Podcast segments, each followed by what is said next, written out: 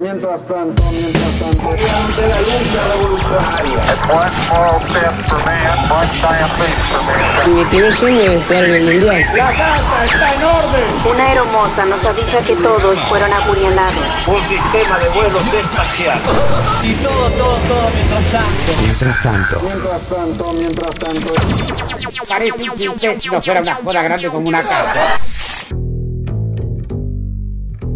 1992, en el núcleo de la Argentina privatista, donde también se firman los indultos a los militares, aparece una parodia a la dirigencia política de manera singular. Se enciende Canal K.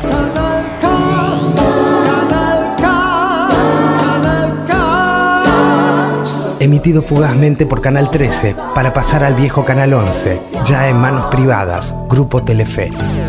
Un programa de humor protagonizado por marionetas de los personajes del detestable establishment argentino, desde el presidente Menem, pasando por Saúl Ubaldini, Bernardo Neustadt, de Salsogaray, Ejoma Gate y hasta Juan Pablo II, entre otros. El ciclo televisivo no proliferó en la pantalla y quedó para el recuerdo de una época en que todo podía suceder y donde las importaciones eran las estrellas de la coyuntura del país.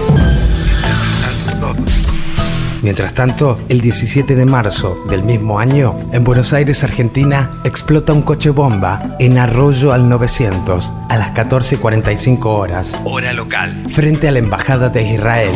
Vemos móviles de los bomberos, ramas, árboles caídos. Evidentemente es una explosión de grandes dimensiones y ya lo pueden ver. y deja el saldo de 29 muertos y 242 heridos. La Argentina, la Argentina es una calamidad. Tenemos derecho a la justicia. Tenemos el deber de recordar. Tenemos la necesidad de recibir respuestas y reparación, aún sobre aquello que es irreparable.